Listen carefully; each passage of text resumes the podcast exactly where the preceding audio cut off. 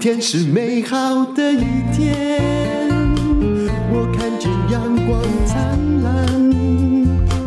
今天是快乐的一天，早上起床充满希望。都听过《伊索寓言》，在我的另外一个 podcast 的人生不能没故事里面呢，也讲到了《伊索寓言》，就是酸葡萄心理。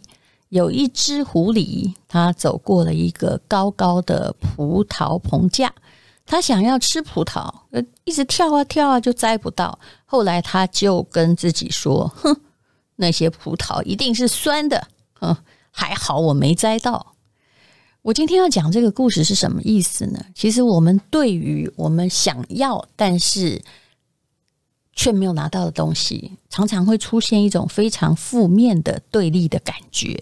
怎么说呢？啊，比如说，只要在我们 podcast 里面讲到了房子，明明是很理性的。比如说，我有个理论告诉你说，其实如果你真的要投资房子的话，房子不是猪就是鸡啊，你不要买马，也就是你不要买在那个。很华丽哈，在某个哎看海海景好棒哦哈，偶尔去度假，但其实它就是一匹可以炫耀的马，对你要花很多钱，但是没有什么样的真正实质的作用，你还不如去呃订海边的五星级饭店，你还比较高兴去。那么只要讲到房地产，可能就会有一群酸民在下面说：“哎呀，这个为富不仁啊，房子都是你炒的啊，你是建商的走狗。”反正你常常会遇到这样子的人。那么，呃，酸葡萄心理呢，就是我没有啊，可是其实他一发言，你就知道他其实没有。然后只要别人提到那件事，我就充满了愤怒，一定要攻击你。那么还有什么样的酸葡萄心理呢？比如说呢，我从小念的学校还可以，我其实很了解那是酸葡萄心理。有一天呢，我在报社的那个。同事哦，他跟我讲了一句话，就让我很纳闷。他看着我，他其实是要赞美我。他说呢，啊、呃，这个，嗯、我跟你讲，我认识的台大学生哦，都很臭屁，很骄傲，很糟糕。你还可以，我心里想，你这时是要，其实我也有我这个内心骄傲的部分，但可能其实，在那儿我没什么好骄傲的，因为我们两个职务一样嘛。那。我有时候觉得说，你这个赞美的话，我好像先被打了两巴掌哦，然后呢，呃，然后你再搞啊呼呼姐，好像不太对哦，请你以后不要用这个方式在讲话，因为人家很容易看得出来你是在酸葡萄心理。那还有钱好了啊、呃，很多人哦，他明明自己心里很要钱啊。对于呃跟人家买东西啊，五块十块他都非常计较，但是他看到有钱人就换上了一副非常避睨他的脸孔，也就是我歧视他，所以显得我自己高尚啊。那或者是看到漂亮的人，你就说哎呀啊，这个美丽哈，只不过跟皮肤那么薄。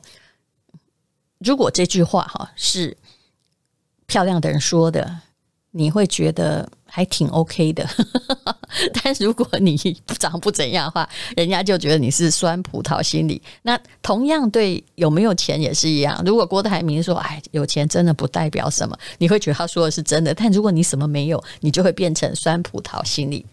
我最近在看杨王阳明的学说，在看《传习录》嘛，这当然也是我念那个历史博士班要做的功课。说真的，我以前好怕哦，好怕那些宋明理学家，很怕那个三百年的学术史。但是你怕的事情很妙，就是会过了三十年回过头来找你。结果我现在，因为我的老师呢，他呃比较专注于研究的，就是。关于书院，还有关于因为书院大部分跟理学家、儒家是扯，一定是有密切的关系，所以我也只好把这些我当时闪躲过的东西读一遍。但后来才发现说，嗯，叫我读一遍很好，因为我原来误解他的，他其实很有意思。那么你知道这个王阳明啊，他就曾经讲过一个获取幸福的简单方法嘛。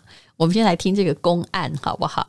就跟我刚刚说的一样，就是你对任何东西不要预设对立的立场，因为这个世界不是像卡通一样啊，有好人跟坏人啊。其实就算是呃喜羊羊跟灰太狼，灰太狼是坏人，但他他也挺可爱的呀。哦，好，那么王阳明有一个弟子薛侃，他在花园中除草的时候，他很累啊，然后这边哀哀叫，就是说为什么天地之间呢？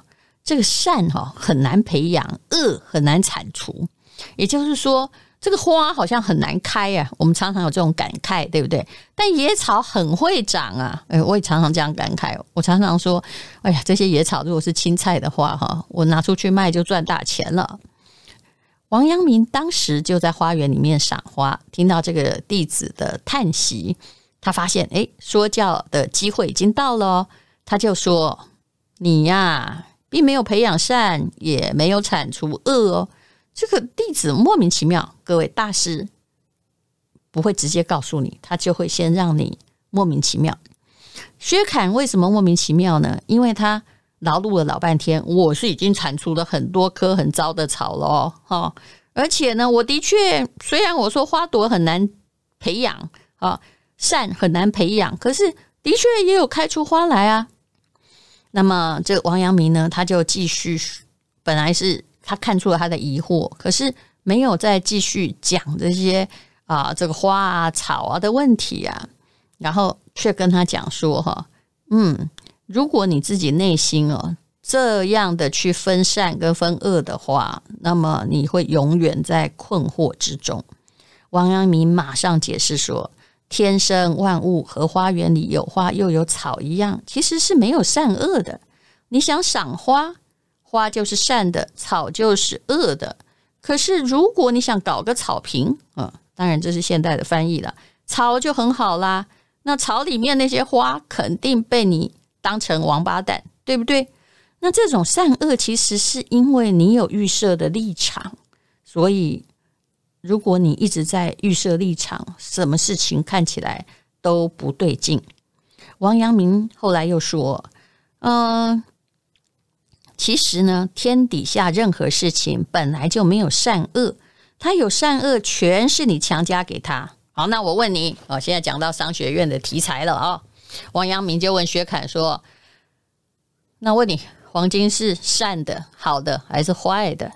这薛凯很兴奋的说：“黄金当然是好的喽。”哎，他想这个，你问一万个人也都是好的，所以我说好的，老师你应该不会觉得我错吧？王阳明就说：“哎呀，这要看黄金是在什么地方啊。它如果在你手上，哎，你可以拿去买东西，那就是好的。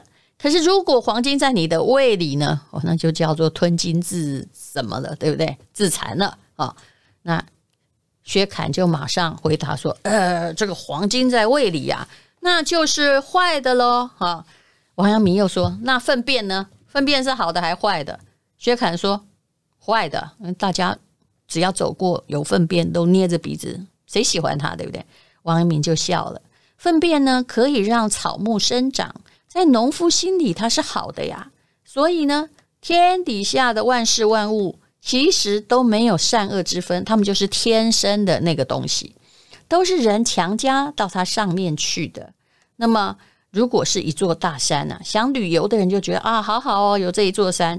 那如果对于它阻碍了你的交通，你刚好这个啊、每次要出门就遇到这座山，你就会觉得它是坏的啊。那同样一个人在朋友心里是坏的，在他敌人面前就呃，同样一个人在朋友心里是好的，如果你是他敌人，你就会觉得他是坏的。那这个薛侃也不是笨蛋，他就跟王阳明说：“老师，你这个观点很有趣哈，可是。”有没有什么实际帮助啊？好，换句现代的话说，王阳明就对这个学生说：“当然有用啊，它会让你获得幸福。人为什么常常觉得不幸福？接下来这一定是我做的白话翻译哈，因为我们的身体常常感觉到束缚，那精神也不能够自主，我们受到了各种条件的限制哦。那么。我们为什么会觉得不舒服？大部分都是因为我们跟外物和环境产生了对立感。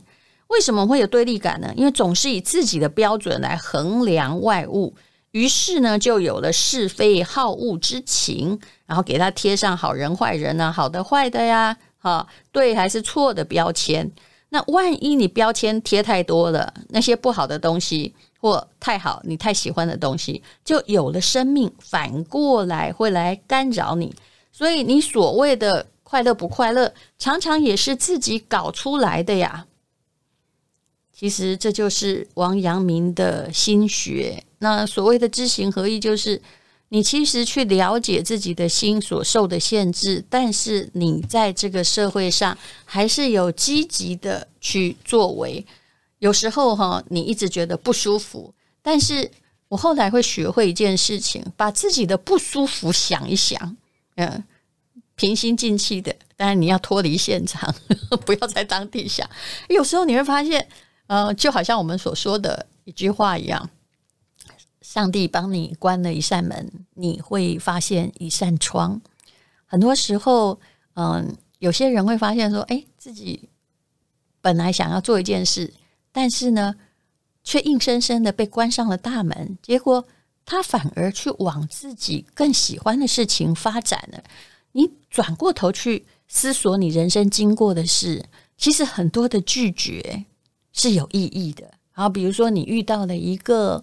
花花公子好了，那他很可能劈腿啊，把你搞得很伤心啊。哦，你会想说，我怎么命这么坏啊？哦，我到底招谁惹谁？可是后来，你很可能因为离开了这个人，遇到了一个更好的人，自己也变成熟了。那你能说这件事是坏的吗？因为你没有经过这个，你达不成后来的自己。如果你可以这样想的话，那一切就豁然开朗了。还有呢，如果小孩成绩不好，嗯，那怎么样都比不上人家，但他又不是个笨蛋，那你要怎么想呢？其实你应该慢慢的去想，他会找到他的路，也许他的路跟大部分的人不一样。那跟大部分人一样，就是变成商学院的八十二十法则，其实百分之八十哦，只要他一样的相似性高的人哦，虽然他都通过了要求，但也许他是没有用的。你不要去预设立场，就是一定要跟大家一样。那么，王阳明对于什么是赞美，什么是毁谤，他也有他自己的说法。其实很像现在的 EQ，他讲的啊、就是自己呢，啊、讲文言一点呐、啊，叫做去人欲，存天理啊，这个太难，我们千万不要在字眼里面去。雕琢，否则的话，你会像我以前在读宋命理学，读到什么气之动，整个人就已经没有办法了哈。其实他就是要叫你注重自身修养啊，保护好你的心哈。如果呢啊，遇到如果你的心的确是干干净净的啊，你知道自己在做什么，就算全世界的人都在诽谤你，也没有办法拿你怎么样哈。那如果你是一个内心很空虚的人，那就算别人没有人说他坏话，你自己有一天呢，哈，也会被风吹倒的。所以，如果你可以自己加强自己的修养，外在的毁誉啊，不算什么。那你要怎么样面对一些好事跟坏事呢？其实就是你不要先去把它想成好事坏事，要经过你的心的反刍。那这世界世界上大部分的人都是一样的啦，听到自己的赞美就手舞足蹈，听到对自己的诽谤就怒气冲冲哦。那这样子的，人家一说哦，开心你就开心，说批评你你就不高兴，那不是就像一个被人控制的木偶吗？其实你要自己评价自己，不要让别人指使你，这种修为是很重要的。呃，我讲了半天，我也做不到。但是回过头来来说，酸葡萄心理，如果你真的觉得，哎呦，他那个房价好贵哦，哦，这个呃，这个买这个投资者建商好可恶哦。其实你应该自己回过头来想一想，我到底是不是酸葡萄心理？是不是因为我自己太渴望一个房子？那么你就脚踏实地吧，就是。虽然很贵，但是大部分的人啊，用各式各样的方法，再辛苦也有。那与其你一直去跟这件事情采取对立的立场，你还不如自己仔细观察，当你愿意静下心来，也许你真的没有钱，可是当你开始去观察它，你可能会就是吸引力法则，把自己变得跟这个有房的气场一样。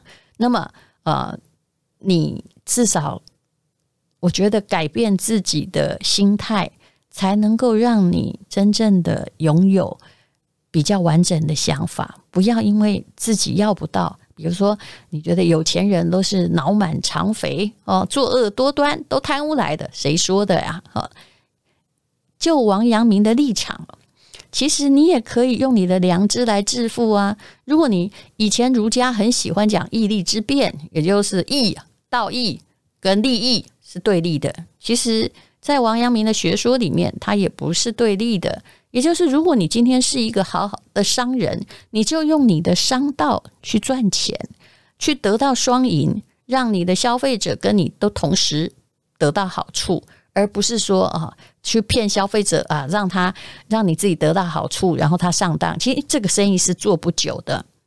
所以，对于任何的事情，最重要的是，你看讲到这里，你感觉我又回到了传统文化，你还是要有良知。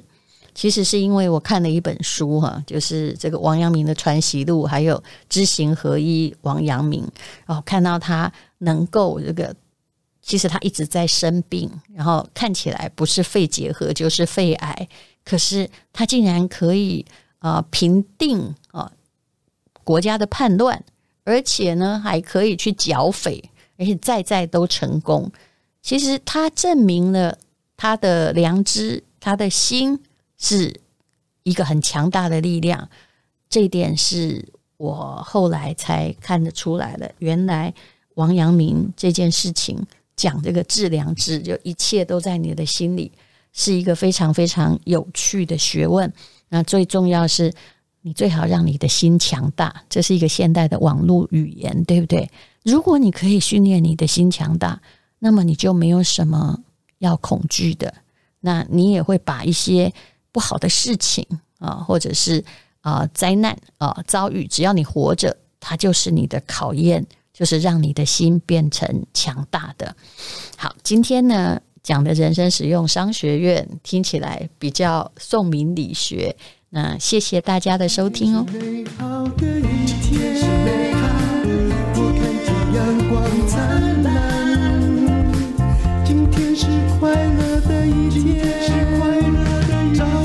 起床，充满希望。今天是勇敢的一天，没有什么能够将我为难。今天是轻松的一天，因为今天又可以，今天又可以好好吃个饭。